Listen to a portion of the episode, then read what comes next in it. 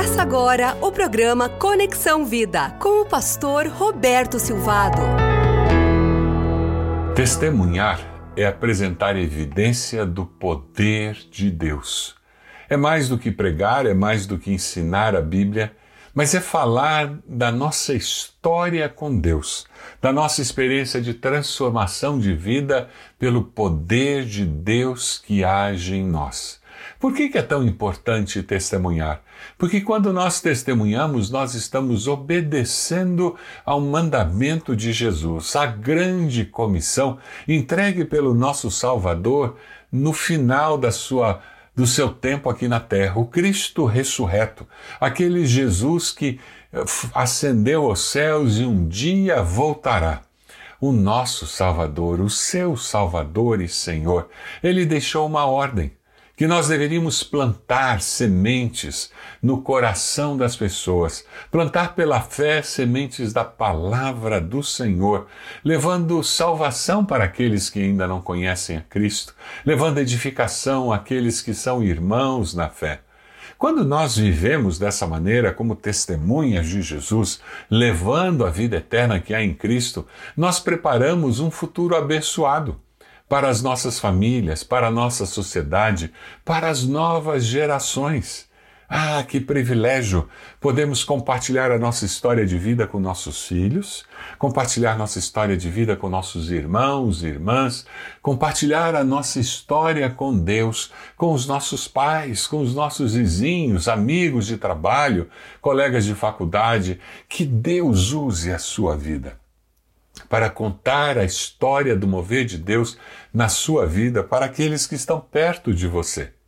Jesus é o seu Senhor e Salvador, então você obedecerá à grande comissão. Faça discípulos. Foi isso que o Senhor nos disse.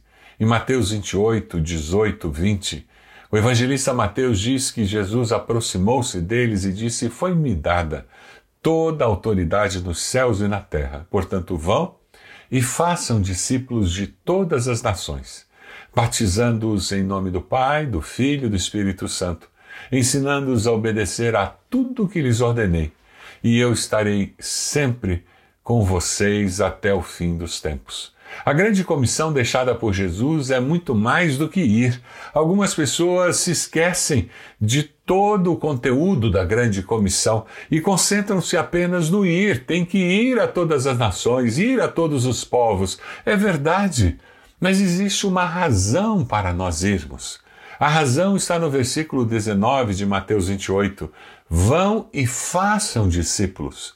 Nós estamos indo com um propósito fazer discípulos, discípulos que obedeçam ao que Jesus ordenou, discípulos que experimentem o agir do Espírito Santo do Senhor nas suas vidas, discípulos que experimentem transformação de vida. Você tem feito discípulos? Quem são os seus discípulos? Você é discípulo de alguém? Não tem como viver a vida cristã sem ter mentores, discipuladores, pessoas que nos inspiram, que nos instruem e que nos ajudam a caminhar com o Senhor, e não tem como viver a vida cristã sem ter discípulos. Pessoas que estão aprendendo a caminhar com Deus conosco, pessoas que recebem o investimento da nossa vida, vida na vida. Transmitimos a vida que nós temos em Cristo na vida dessas pessoas. Eu quero desafiar você a assumir o compromisso de discipular alguém, a procurar alguém que possa investir na sua vida, a sua história de vida será transformada pelo poder de Deus. Jesus, quando nos deixou a grande comissão, ele fez questão de dizer que o Espírito Santo seria o grande poder que agiria nas nossas vidas. No terceiro capítulo da Grande Comissão, Atos 1, 8, você encontra, mas receberão poder quando o Espírito Santo descer sobre vocês, e serão minhas testemunhas em Jerusalém, em toda a Judéia e Samaria, e até os confins da terra. Motivados pela grande comissão dada por Jesus, nós iremos compartilhar com ousadia a nossa história com Deus a sua história com Deus é única, especial, individual. Ninguém tem a mesma história. Quando você resolve ser testemunha do Senhor, é importante que você organize as suas ideias. Sabe aquela situação em que você está conversando com alguém de uma maneira bem informal e surge uma oportunidade de contar sobre o amor de Deus, surge uma oportunidade de falar sobre a salvação que é em Cristo, surge uma oportunidade de se posicionar como discípulo de Jesus preparar o nosso testemunho pessoal para ser compartilhado de uma maneira objetiva e rápida ajudará você a usar essas oportunidades para falar do amor de Deus. No livro de Atos, duas vezes o apóstolo Paulo usa o seu testemunho pessoal para dar evidência do poder de Deus em sua vida. Atos 22, de 1 a 15, e depois Atos 26, de 9 a 20. Eu queria compartilhar com você uma estrutura simples para que você possa compartilhar seu testemunho. A primeira parte é minha vida e minhas atitudes antes de seguir a Cristo. Versículos 9 a 11, o apóstolo Paulo fala sobre como ele perseguia os cristãos, como ele forçava os cristãos a blasfemar contra Deus. Na sua fúria, ele chegou a ir a cidades estrangeiras para perseguir aqueles que falavam do amor de Deus. No meu testemunho pessoal, eu conto que eu fui criado conhecendo a Bíblia, indo a uma igreja, mas tudo isso perdeu significado para mim. Na faculdade, com 19 anos, eu não buscava a Deus. Eu tinha planos para a minha vida e estava disposto a fazer qualquer coisa para alcançá-los.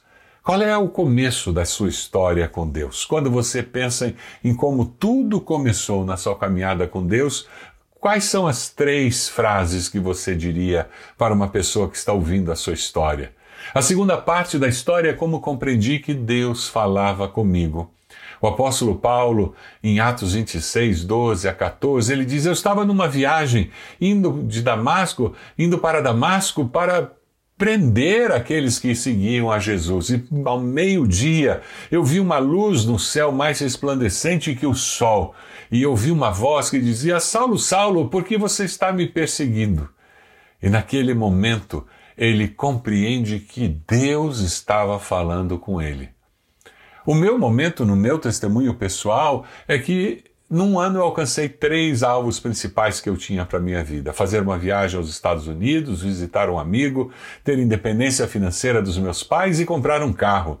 Foi muito bom. Mas logo eu estava de novo com a sensação de vazio, querendo mais. Aquilo não preencheu o vazio que eu tinha na minha alma. E o apóstolo Paulo continua falando sobre como ele se tornou um cristão, como ele encontrou a Jesus versículos 15 a 18 de Atos 26, ele diz: Quem és tu, Senhor? Sou Jesus a quem você está perseguindo. E Jesus fala com ele e entrega uma missão para ele. Ele tem um encontro. Como foi com você? Foi numa mensagem? Foi num culto? Você lembra do hino, do pregador, o texto? Foi naquele semestre na faculdade, na cantina? Foi num acampamento? Onde você tomou uma decisão ao lado de Jesus? Na minha história, eu digo que eu começo a me questionar: será que vai ser esse vazio por toda a vida? Eu vou realizar os meus sonhos, atingir meus objetivos e depois sentir que preciso mais? Alguém me convidou para ir a um acampamento no carnaval. E lá, em um culto ao redor da fogueira, ouvi um testemunho. Alguém disse que encontrou cura para esse vazio quando buscou a Deus todo o tempo, buscar ao Senhor 24 horas por dia, sozinho, eu ajoelhei-me perto de uma fogueira que já estava apagando. Era no fim, depois de um culto da fogueira. Tinha um lago lindo do lado, refletindo ainda aquelas brasas e um céu estrelado. Eu me ajoelhei perto daquela fogueira e fiz uma oração. Deus, eu estou cansado de tentar ser feliz à minha maneira. A partir desse momento, o Senhor tem a minha vida para acabar com esse vazio, para dar sentido à minha existência. Jesus será Senhor e Salvador da minha vida. Como foi o seu encontro com Deus? E a quarta parte do testemunho de, de Paulo, em Atos 26, 19 e 20, Paulo fala que agora ele se tornara um pregador do Evangelho. Aquele que perseguia os cristãos, agora era um, era um cristão também. Aquele que perseguia os discípulos, ele agora era um discípulo. Aquele que não gostava da mensagem que era pregada sobre salvação em Cristo, ele agora anunciava essa mensagem. No meu testemunho pessoal, eu digo que eu voltei para a mesma faculdade, a mesma família, o mesmo trabalho, mas eu era diferente. Agora eu li a Bíblia e ela fazia sentido, não era mais um texto para alguém há dois mil anos atrás. Mas eu li a Bíblia e era Deus falando comigo. Aquele vazio sumiu. Minha vida encheu-se do amor de Deus. E eu comecei a contar para todos o que Deus fez na minha vida. Um texto que teve um significado muito especial para mim foi João 14, 6. Eu sou o caminho, a verdade e a vida, disse Jesus. Ninguém vem ao Pai senão por mim. Esse é o testemunho que eu conto quando eu tenho oportunidades, quando alguém puxa assuntos sobre vida cristã, sobre ser cristão, seguir a Jesus.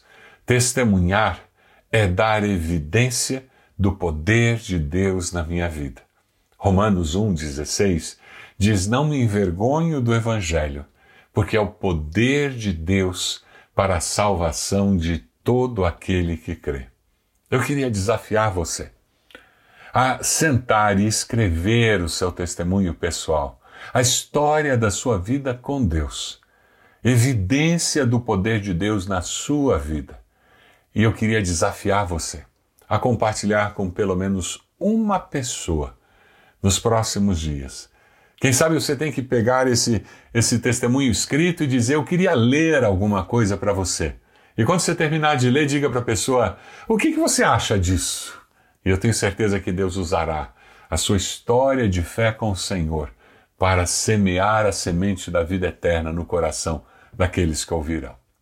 Senhor, nós queremos nesse momento agradecer porque nós temos uma história com o Senhor e pedir que o Senhor mesmo esteja usando a nossa história para que muitos conheçam a Jesus como Senhor e Salvador. Que Deus abençoe a sua vida. Que Deus abençoe sua família, sua igreja. Que Deus use a sua vida para que muitos conheçam do amor de Deus. Você acompanhou o programa Conexão Vida. Acesse bacacheri.org e conheça um pouco mais da IBB, uma igreja viva.